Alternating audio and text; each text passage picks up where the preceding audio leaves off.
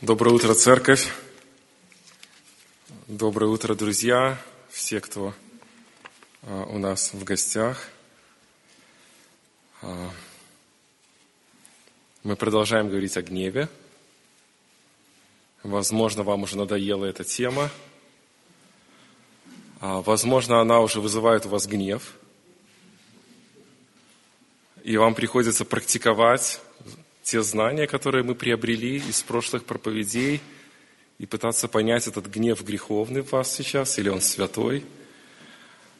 А, но если серьезно, то а, мы должны понимать, что каждый день мы имеем дело с гневом. Каждый день мы имеем дело с гневом. Если ваш темперамент похож на мой, а, то каждый день вы боретесь с греховным проявлением или искушением греховного гнева, встречаясь с разного рода трудностями. Я, например, знаю по себе, что а, когда я чувствую в сердце своем, что вот я, кажется, справляюсь со своим гневом, мои дети меньше чем за минуту докажут мне обратное. Очень легко, очень просто. Я понимаю, что проблема глубока и нужно еще работать. Более того, если вы обладатель спокойного темперамента, и я знаю поименно многих из вас, кого бы я включил в эту группу, и вы думаете, что вас разгневать достаточно сложно, то поверьте, у вас не меньшая проблема, чем у меня. Абсолютно не меньшая проблема. Кстати, мы уже слышали, что гнев может быть беззвучным, тихим, да? Если одна жена кинет в мужа сковородкой – Другая жена спокойно с улыбкой капнет яда. Да, об этом мы говорили, такой пример. Ну, я не только о жене говорю, муж то же самое, вы понимаете, это иллюстрация. Но если ваш темперамент очень спокойный, вас очень сложно разгневать, поверьте, проблема вашего гнева нисколько не меньше, абсолютно не меньше. Что очень важно, так это то, что вам, следовательно, нужно а, бороться за то, чтобы проявлять святой гнев. именно люди со спокойным темпераментом, менее гневливые, очень часто грешат в том, что сквозь пальцы смотрят на те злодеяния, на те грехи, на которые Бог гневается. И Бог уже гневается на вас, людей с мягким темпераментом, за то, что вы не проявляете Божий праведный гнев. Тогда, когда Бог гневается, об этом говорил Андрей – всю прошлую проповедь о праведном гневе. Поэтому поверьте, какой бы у вас ни был темперамент и состояние сердца, гнев и отношение к гневу является огромной, важной темой для сердца каждого человека. Но сегодня мы завершаем серию о гневе. Я прослушал последние три проповеди. Мне они очень-очень понравились, вдохновили. Я размышлял над тем, над чем сейчас нужно будет говорить или говорить заключение об этой теме. А, если вы помните, мы говорили о важности темы гнева, мы говорили о том, что есть в Библии две самые гневающиеся личности – это Бог и сатана. Мы говорили о гневе человека, о том, какой он есть, как он работает, а, антропология, можно так сказать, человека, понимание гнева – мы говорили о праведном гневе Бога, почему важно понимать его. Мы говорили о праведном гневе человека, почему важно проявлять его. Мы призваны его проявлять, как это было показано из очень хороших текстов а, с прошлой проповеди. И сегодня мы будем говорить на тему «Божий гнев – цена нашего спасения». Божий гнев – цена нашего спасения. Другими словами – Какое отношение гнев имеет к Евангелию? Какое отношение гнев имеет к спасению? И на самом деле самое прямое – это величайшая часть евангельской истины. И это еще один гвоздь, который нам важно забить в сердце нашего познания, гнева, для того, чтобы понимать, насколько это важная тема для нашей жизни – вы когда-нибудь слышали, может быть, читали, может быть, к сожалению, глубокому сожалению, видели а, такие злодеяния, от которых у вас просто мурашки по телу? от которых у вас просто волосы дыбом встают. Если вы когда-либо видели такую картину, или, может быть, читали или слышали, ваша душа, скорее всего, кричала вопросом, где Бог? Почему это творится? Я знаю, что многие неверующие люди, и не только неверующие, но мы сами задаем этот вопрос, когда видим какой-либо кошмар вокруг нас. И знаете что, когда люди задают подобные вопросы, это означает, что они не до конца понимают истину о Боге. Они не до конца понимают важнейшие истины о Божьем гневе, о Божьей святости, о Божьей справедливости. Подобный вопрос говорит о большом пробеле в нашем понимании Бога и Евангелия, хотя вопрос совершенно уместный и логичный.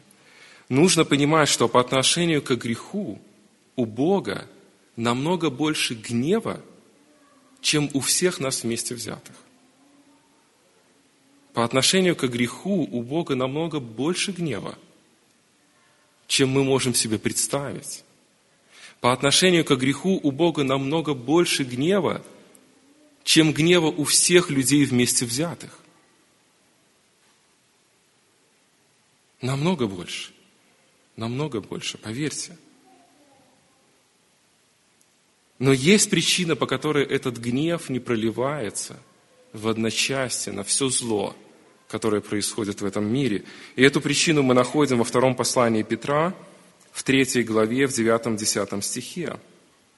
Там написано, «Не медлит Господь исполнением обетования, как некоторые почитают это медлением, но долготерпит нас, не желая, чтобы кто погиб, но чтобы все пришли к покаянию. Придет же день Господень, как вор ночью. И тогда небеса с шумом пройдут, стихии же, разгоревшись, разрушатся – земля и все дела на ней сгорят. Из этих стихов мы очень ярко видим, что однажды произойдет с этим миром нечто страшное. На него обрушится весь Божий гнев. Земля и все дела на ней сгорят. Друзья, Бог не пытается сохранить мир, зараженный грехом. Он не пытается этого сделать.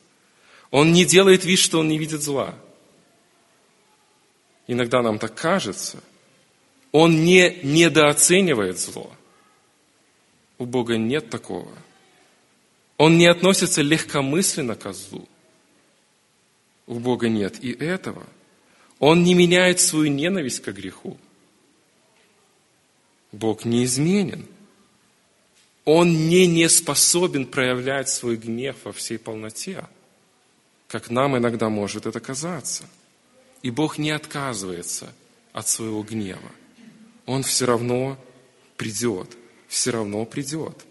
Но настолько же, насколько Бог разгневан на грех в этом мире, а мы видим, что Он разгневан, потому что мы видим, а, автор Петр говорит о том, что Христос медлит вернуться и судить этот мир. Но это произойдет – это обязательно произойдет. Но настолько, насколько Бог разгневан на грех этого мира, настолько же Он долготерпит, потому что желает, чтобы никто не погиб. Это единственная причина, почему мир еще существует, и он еще не сгорел. Другими словами, настолько, насколько силен Божий гнев, настолько же сильна Его любовь. Насколько Божий гнев силен, настолько же сильна его любовь к людям. Но в конечном итоге земля и все дела на ней сгорят. Гнев Божий осуществится, и он очень и очень страшен. И если вы легкомысленно думаете о Божьем гневе, то вы легкомысленно думаете о всем Евангелии. И это очень-очень печально, потому что это разрушает всю суть евангельской истины и суть нашей с вами веры. Сейчас мы прочитаем наш текст. Он может показаться вам необычным для этой темы. Это молитва Иисуса Христа в Гефсимании. Вы помните, что прежде чем Иисус пошел на крест, Он пошел в Гефсиманию, Гефсиманский сад. Поэтому, чтобы понять крест в полноте, нужно понять то, что было в Гефсимании. И я вам скажу, чтобы понять Божий гнев в полноте, нужно побыть в Гефсимании – Страдания Христа не начались с Голговского креста. И даже не начались с Гефсимании. Поэтому я приглашаю вас окунуться в этот текст, 11 стихов, 26 глава Евангелия от Матфея, с 36 по 46 стих. А, мы постараемся, насколько это возможно, а, проникнуть в этот текст глубоко для того, чтобы понимать Божий гнев и в свете нашего спасения видеть его важность. Будем читать. Матфея 26, 36, 46. Потом приходит с ними Иисус на место, называемое Гефсимания, и говорит ученикам, «Посидите тут, пока я пойду помолюсь там». И, взяв с собой Петра и обоих сынов Завидеевых, начал скорбеть и тосковать. Тогда говорит им Иисус, «Душа моя скорбит смертельно, побудьте здесь и бодрствуйте со мною». И, отойдя, немного пал на лицо свое, молился и говорил, «Отче мой, если возможно, доминует меня чаша сия. Впрочем, не как я хочу, но как ты. И придя к ученикам и находя, находит их спящими, говорит Петру, так ли не могли вы один час бодрствовать со мною? Бодрствуйте и молитесь, чтобы не впасть в искушение. Дух бодр, плоть же немощна.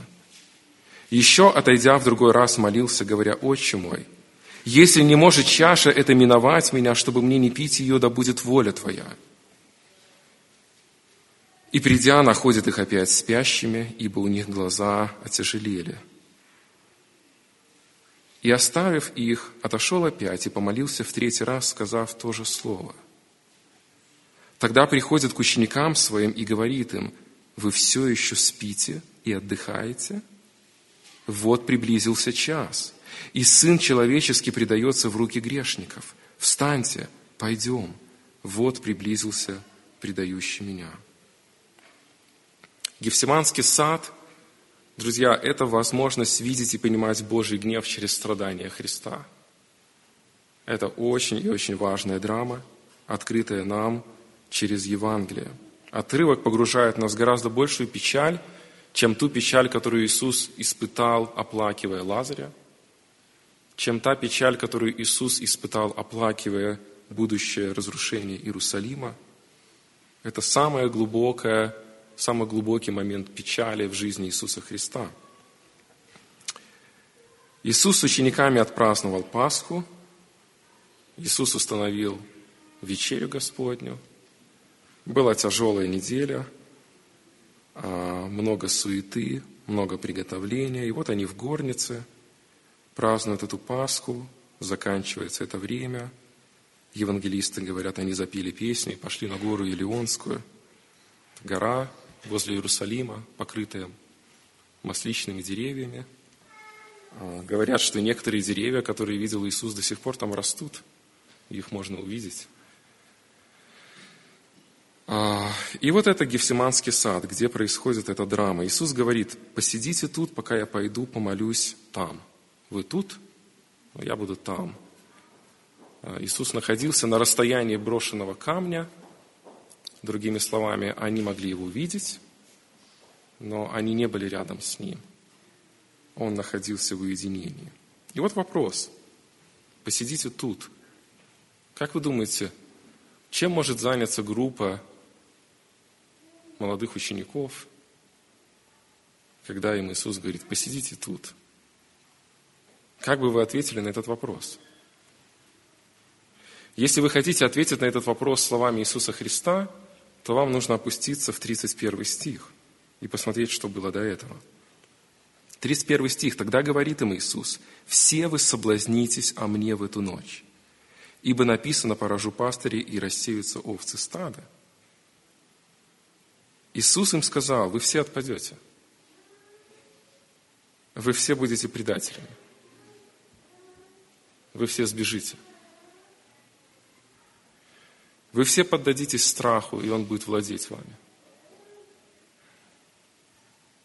Вы все встретитесь с искушениями и провалите их. Просто провалите, абсолютно все.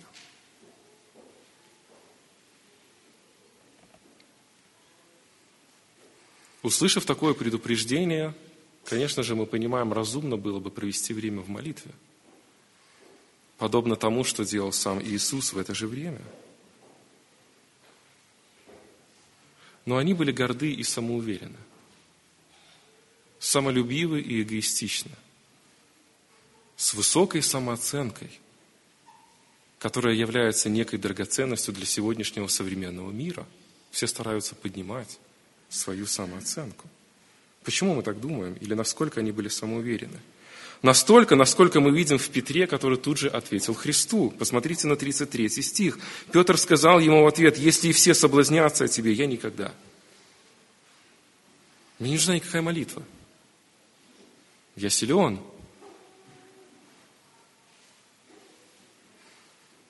Если вы, не, если вы думаете, что вам не нужна тема гнева, посмотрите в зеркало, там вы увидите себя, там вы увидите Петра, там вы увидите апостолов. Они пребывали в том же заблуждении, думая, что давайте говорить о хорошем. Давайте в церкви говорить только о позитиве. Знаете, сегодня это очень модно. В церковь приходишь, и я хочу наслаждаться красотой великого Бога, радостью, позитивные новости получать. Ведь в мире так много зла и греха. Зачем в церкви говорить еще об этом? Настроение мне портить. Если вы так мыслите, вы увидите в учениках себя, как в зеркале. Им не нужна была молитва. Я никогда не предам. Я силен. Но именно это их сокрушило. Иисус ответил на слова Петра, помните, знаменитым ответом, «Прежде чем пропоет петух, ты трижды отречешься от меня». Вот твоя сила. Ты должен глубоко познать, что есть скорбь, что есть искушение, что есть Божья благодать, что есть Божий гнев, что есть Божья сила для того, чтобы нисколько не надеяться на себя и понимать, что ты крайне греховен, и тебе нужно знать. Тебе нужно знать о грехе, тебе нужно знать о гневе, тебе нужно знать о своей никчемности, о своей слабости, потому что ты будешь как Петр. Я никогда тебя не предам. И знаете, что Петр ответил? Я готов умереть с тобой. И знаете, что в 35 стихе написано? Матфей говорит, тоже говорили все. Все одиннадцать. Мы готовы умереть с тобой.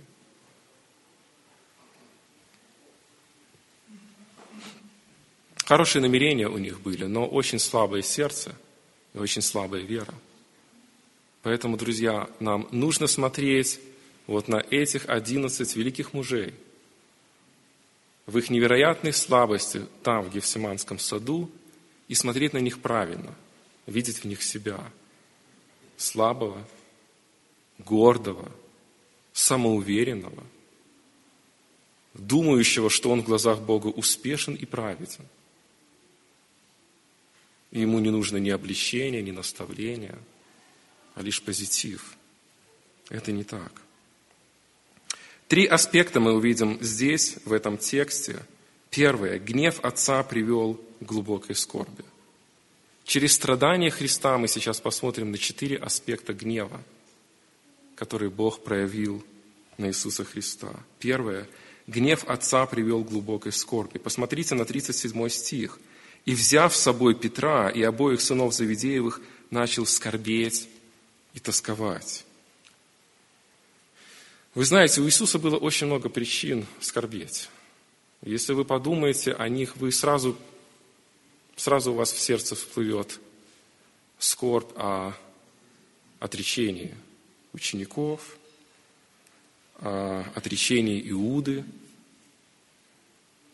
Сразу придет в голову мысль об отречении того же Петра, самого лучшего из лучших, можно так сказать, его предательства – Скорее всего, вам на ум придет отречение всего Израиля, Божьего народа, который через несколько часов будет плевать в лицо тому великому и прекрасному, перед которым ангелы закрывают крыльями глаза, потому что не могут видеть его славу и красоту, не способны. Ангелы, святые и безгрешные. И вот это отречение переживал Иисус Христос. Исаия, знаете, как называет Христа в 53 главе, вы помните? Муж скорбей. Муж скорбей. У Христа вся жизнь была скорбью. Не позитивчиком, а скорбью. Он был мужем скорбей. Он постоянно, находясь в этом греховном, мерзком и падшем мире, постоянно ощущал скорбь. Потому что так много греха. Так много греха. Но вы знаете, что, что апогей скорби был совсем не в этом. Совсем не в этом. Но в том, что он видел гнев Отца, который вот-вот и зальется на него. И вот эта скорбь была намного больше любой другой скорби, которую Иисус, муж скорбей, претерпел на протяжении всей своей жизни.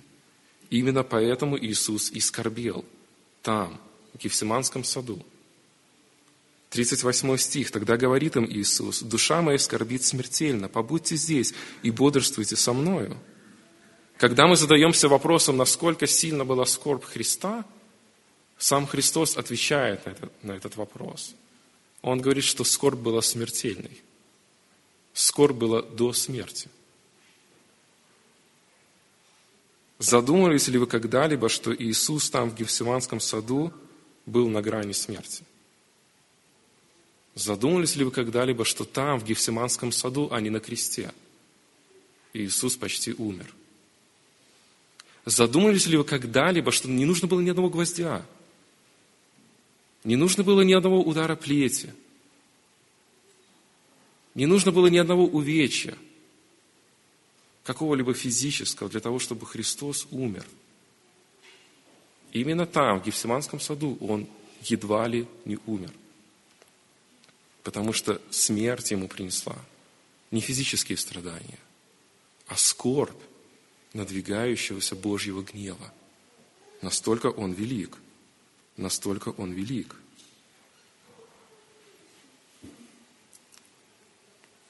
Поэтому нам легко понять те факты, которые мы констатируем, глядя на Голговский крест. Христос умер значительно раньше, чем обычно люди умирали на кресте. И Он умер не от гвоздей –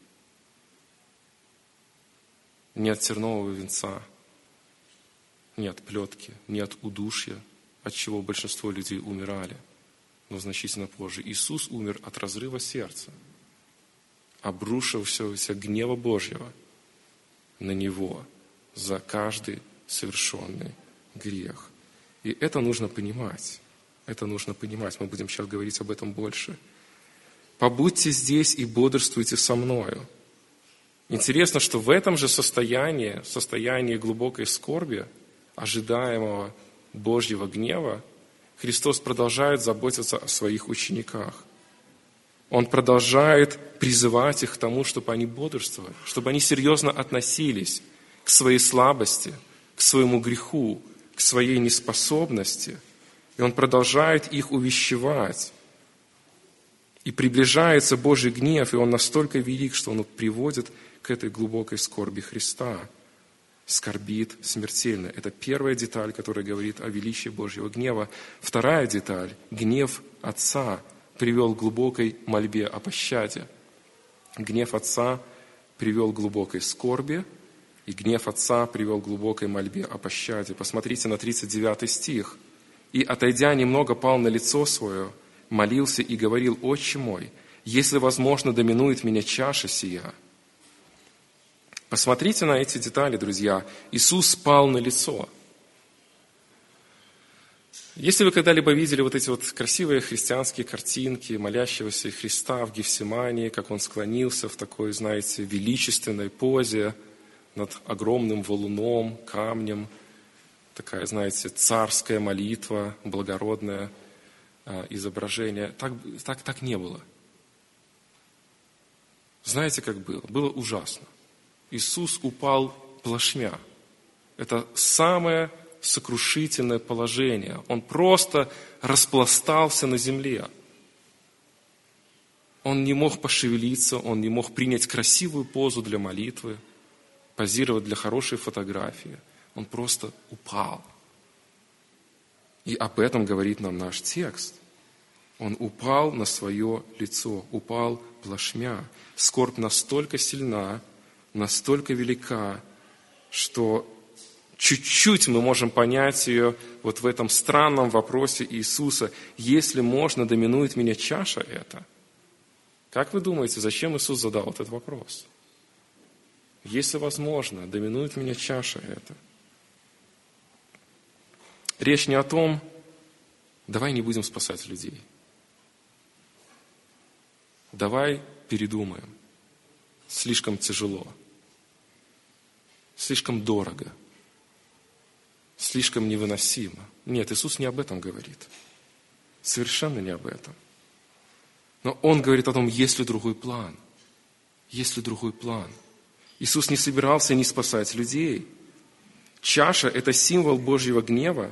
Мы постоянно видим на страницах Писания то, что чаша, она является образом Божьего гнева. А, когда через несколько минут, буквально после этих событий, Петр а, отсечет ухо Малху. А, помните, что Иисус ему скажет на это? Иоанна 18 глава 11 стих. «Вложи меч в ножны. Неужели мне не пить чаши, которую дал мне Отец?» Иисус не собирался отказываться от искупления людей. В Иоанна 12 главе 27 стихе, еще намного раньше этих событий, в споре с фарисеями, Иисус говорит, но на сей час я и пришел. Я пришел для этого – Иисус не собирался отказываться от того, чтобы спасать людей. Иисус не собирался отказываться от того великого спасительного акта, ради которого пришел. Но в этом вопросе, ответ на который Иисус знал и тут же провозгласил, мы сейчас его прочтем, в этом вопросе звучит огромная тяжесть той скорби, которую принесет Божий гнев на него. Невыносимая скорбь и глубокая мольба о пощаде. Далее Иисус говорит, впрочем, не как я хочу, но как ты. Вот это совершенное послушание воли Отца, святое отношение. И в этот самый момент Лука добавляет, вы помните, Лука – это удивительный человек, а, врач, а, который очень внимателен к деталям, и мы это очень ярко видим на протяжении всего того времени, когда мы изучаем на домашних группах деяния апостолов с огромным количеством деталей и фактов, которые бережно Лука нам преподносит. И тут Лука добавляет те моменты, которые никто из евангелистов не говорит. 22 глава Евангелия от Луки, 44 стих. «И, находясь в Барении, прилежнее молился, и был пот его, как капли крови, падающая на землю. Подумайте об этом. Насколько сильна была борьба Христа, насколько сильна была тяжесть ожидаемой скорби, ожидаемого Божьего гнева, что мы видим вот эту картину, уединенная молитва, распластавшись на земле, абсолютная покорность, абсолютное сокрушение – вот эта предсмертная просьба об избавлении, которая кричит о тяжести надлежащего на него гнева, пот в виде крови. До какого состояния должна дойти душа для того, чтобы тело разрывалось? И сосуды кровеносные просто лопались внутри от напряжения, невыносимой боли, которую тело уже не выдерживало – и опять Лука добавляет, он говорит, что случилось в это же время. Он говорит, явился же ему ангел с небес и укреплял его. Представьте себе, в этот момент Богу нужно было вмешаться сверхъестественным образом. Потому что если бы Он это не сделал, Иисус бы умер здесь. Прямо здесь, в Гефсимании. Нужно было Богу прямое сверхъестественное вмешательство. Потому что человечность Христа – она не выдерживала. И это при том, что никакие страдания еще не начались. Никаких гвоздей не вбито. Вы понимаете, насколько страшен Божий гнев, глядя на Христа в Гефсиманском саду. Вы понимаете, насколько он ужасен, насколько он тяжел. Вы понимаете, что это основная часть тех страданий, которые Иисус понес. Абсолютно не физические страдания, как иногда принято считать, Или тот самый нашумевший, я считаю, глупый фильм Гибсона «Страсти Христова», который дает нам понимание лишь физических страданий Христа.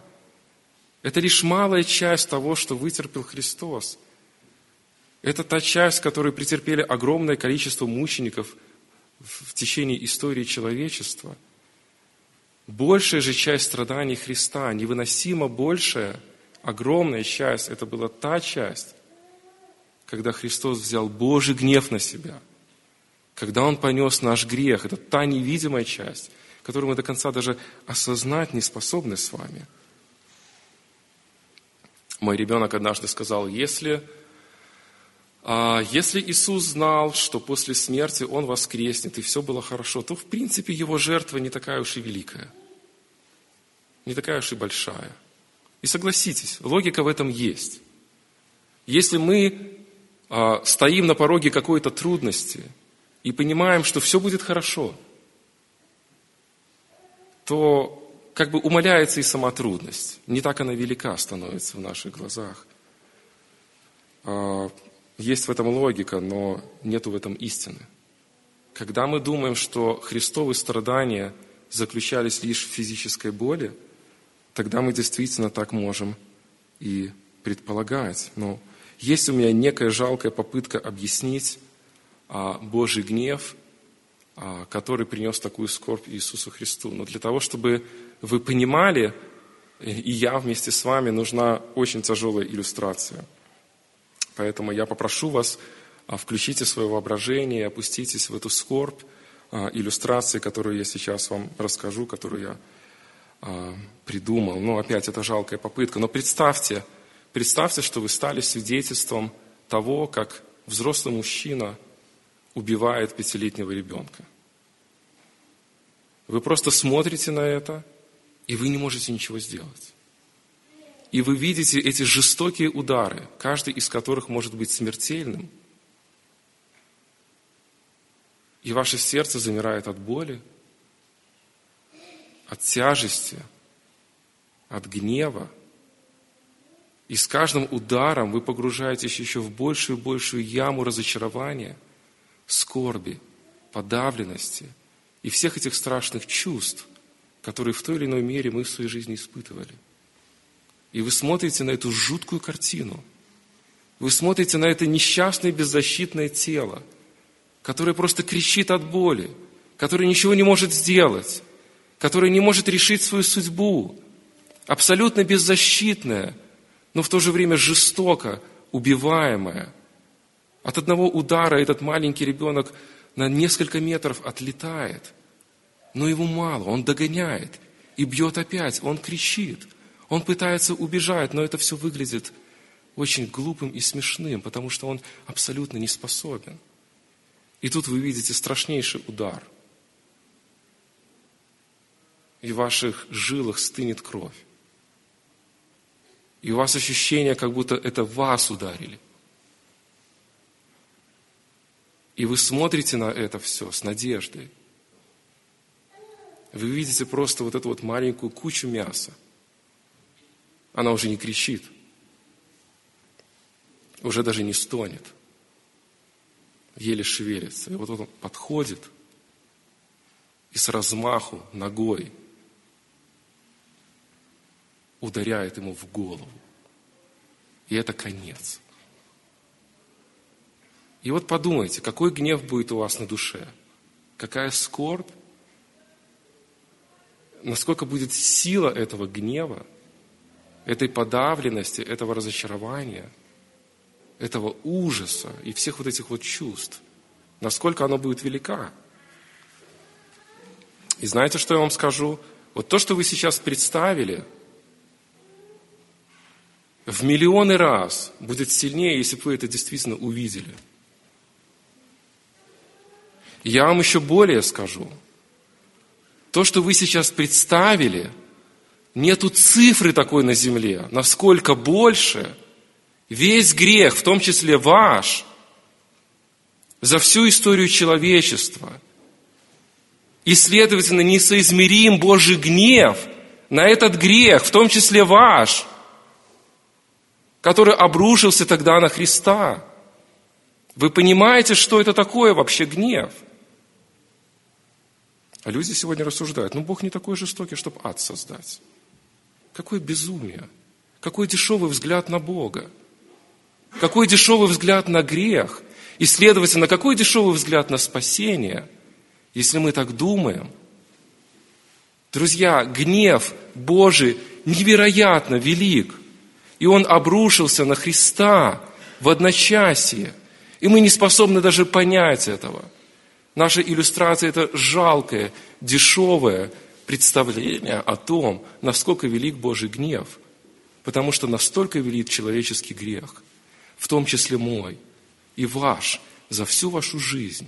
И именно поэтому мы видим там, в Гефсиманском саду, Иисус буквально-таки был почти мертв. И если бы Бог не укрепил его, он бы там и умер – и не нужны никакие гвозди и петли для этого.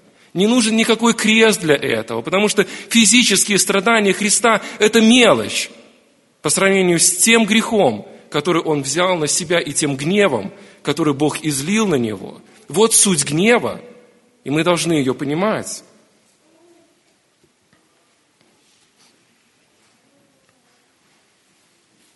Здесь, в Гефсимании, где даже не было учеников – они спали. Нам очень важно постигнуть доктрину о грехе и доктрину о Божьем гневе. И, кстати, несмотря на спящих учеников, у нас есть три евангелиста, которые в деталях это описывают. А значит, Христос им рассказал. Ведь они спали. А значит, это важно – и мы понимаем, почему. Итак, гнев отца привел к глубокой скорби, гнев отца привел к глубокой мольбе. Третий аспект очень важный. Гнев отца Иисус искупил в одиночестве. Гнев отца Иисус искупил в одиночестве.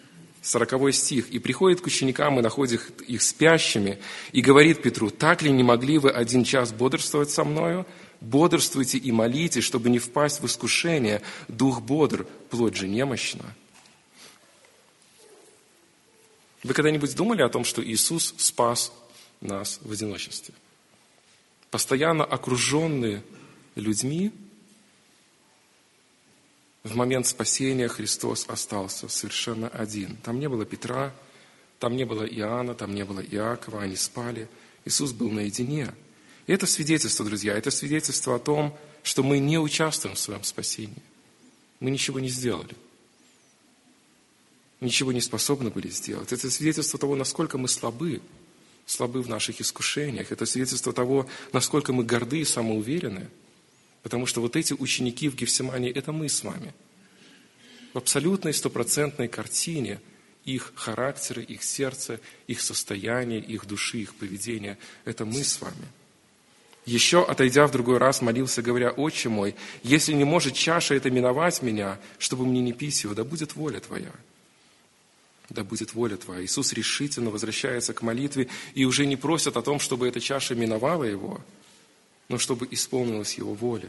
И придя, находит их опять спящими, ибо у них глаза отяжелели. Иисус опять вернулся к ним и опять нашел их спящим. Он их будет, они спят, Он их будет, они спят. Он их будет, они спят. И это нормально. Вы знаете, за полночь, когда вы бодрствуете, вам хочется спать. Вы спите, это нормально. Тяжелая пасхальная неделя. А, Лука опять потрясающие детали добавляет в эту историю, помогая нам понять, что происходит. Он говорит, что Иисус нашел их спящими от печали. Если вы прочитаете Луки, вот эту историю, вы увидите это слово «от печали». Ученики заснули от слез, можно сказать. Может быть, буквально от слез, от печали. И вы знаете, эта печаль была греховная печаль. Это не была печаль за Христа. Это не была печаль понимания гнева Божьего, который обрушится на Христа. Это не была печаль за свой грех. Это мы все ярко видим в их поведении. И мы все это ярко видим в том, что Христос приходит, будет, обличает их. Это не была праведная печаль. Это была печаль о том, что их мечты разрушились. Они ждали воцарения Христа, а оно не произошло.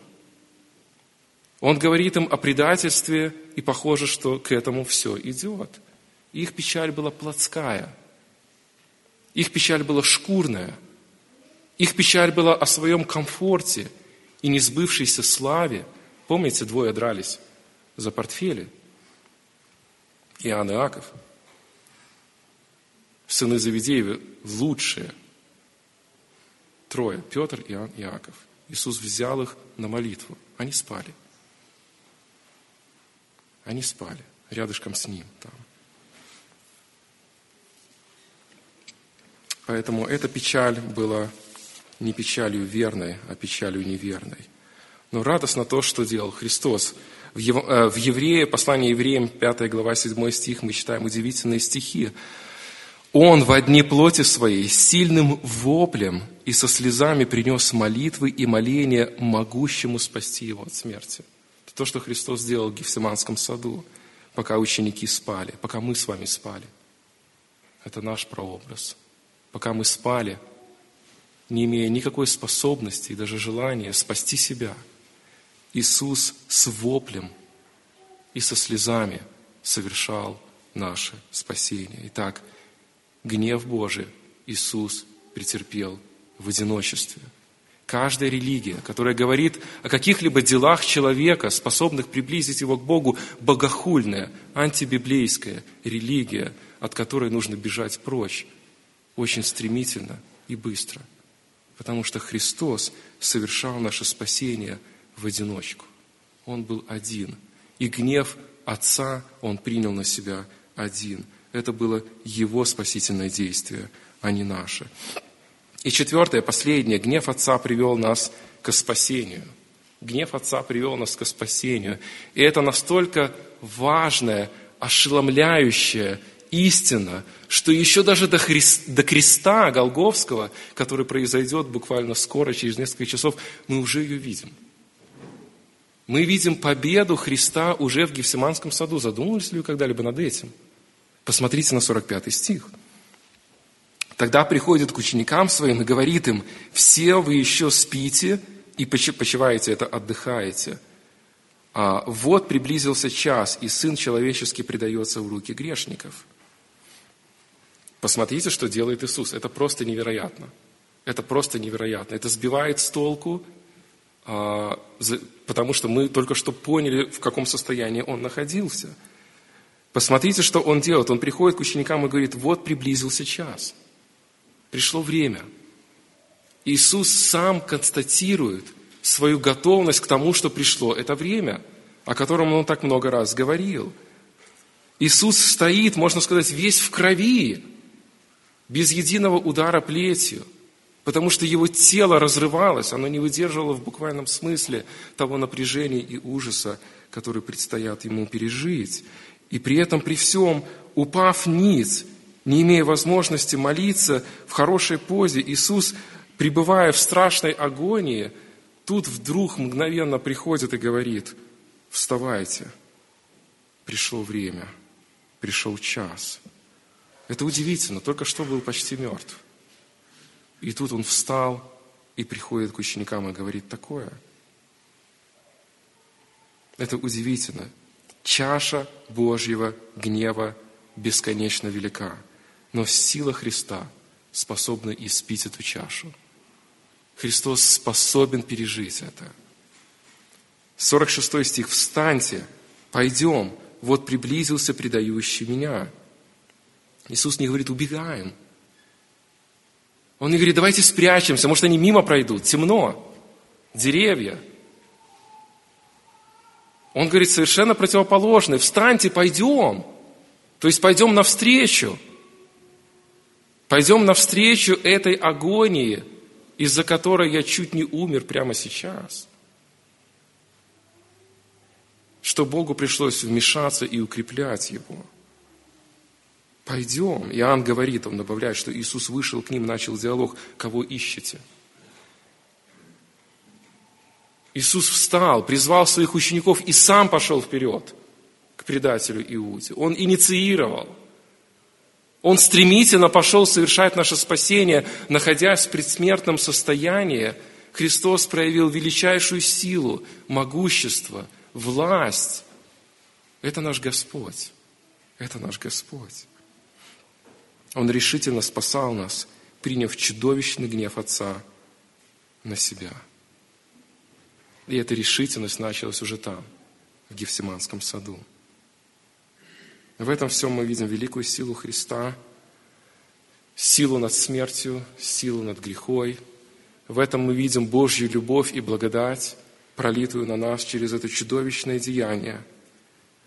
В этом мы видим огромность гнева Божьего, но в этом мы видим огромность силы Христа, способной пережить и пережившей этот гнев, что свидетельствует о искупительной жертве – и спасительной благодати для каждого человека. И в завершение, если Божий гнев так велик, то как велика цена моего спасения? Задумайтесь. Если Божий гнев так велик, что Христос чуть не умер от него, от одной только мысли, еще не начался Божий гнев даже, то как велика цена моего спасения? Это очень важный вопрос. Понимая величие гнева Божьего, вы понимаете высоту, высокую цену вашего спасения. Если так велика цена моего спасения, то как должна быть велика моя любовь к Спасителю?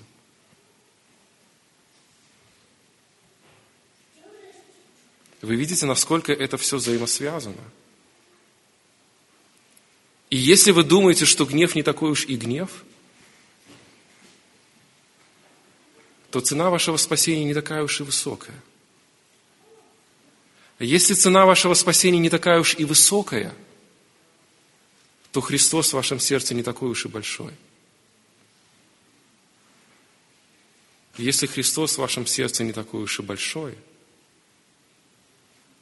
то дело даже не в том, что завтра вы провалите все испытания и будете жить греховной жизнью с радостью и с наслаждением, но в том, что веры у вас нет. Понимаете, насколько это важно, понимать Божий гнев. Это сердце Евангелия, сердце Божьей благодати, сердце спасения – ту агонию и тот ужас, который невидимым образом Христос пережил, уже начиная с Гефсиманского сада, дает нам очень глубокое понимание величины Божьего гнева, величины нашего греха и зажигает в нас огромную силу любви к нашему Спасителю. Пусть она горит яркими цветами. Завтра, когда вы встретитесь с искушением грешить, вспомните, что пережил Христос ради вас. Вспомните мерзость греха, за которую он страдал. Возненавидьте его и боритесь против него. Силой Христа, не своей собственной силой. Иначе вы останетесь с учениками там, в Гефсимании. Пусть Господь благословит нас. Мы вначале пели несколько песен. «Как велик Господь Царь Всесильный». Отличная песня. Пели мы так себе, я вам скажу. Может быть, вот эти наши намордники нам мешают. И мы думаем, что вот лица, губ не видно, ну так, не буду особо петь. Пойте громко, славьте Бога. Если вы верите в эти слова, Господь, скала мой, искупитель мы пели.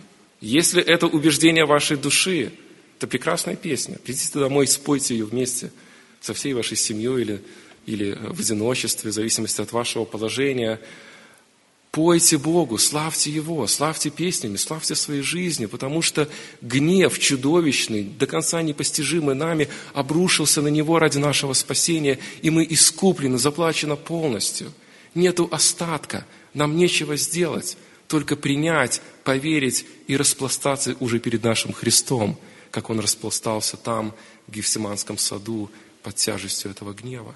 Пусть Господь благословит нас, пусть это увеличит нашу зрелость, нашу ревность, нашу войну против греха, нашу радость э, и славу, которую мы можем воздать каждый день, совершая тот или иной поступок, говоря то или иное слово нашему Спасителю, нашему Христу. Пусть Господь благословит нас в этом. Аминь. Будем молиться.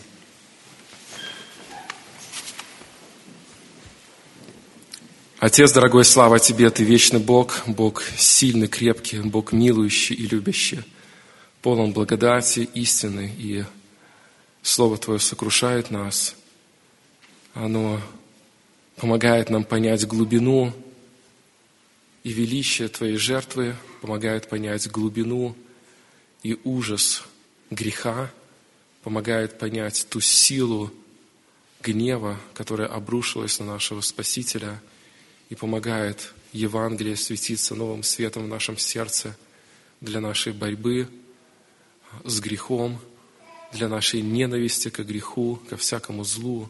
Благослови нас, Господь. Пусть наша жизнь будет отражением того, а, что мы познали в Гефсиманском саду. Пусть наша жизнь будет отражением Твоей славы через то, насколько мы ненавидим грех, причинивший Тебе столько зла, причинивший Тебе столько скорби.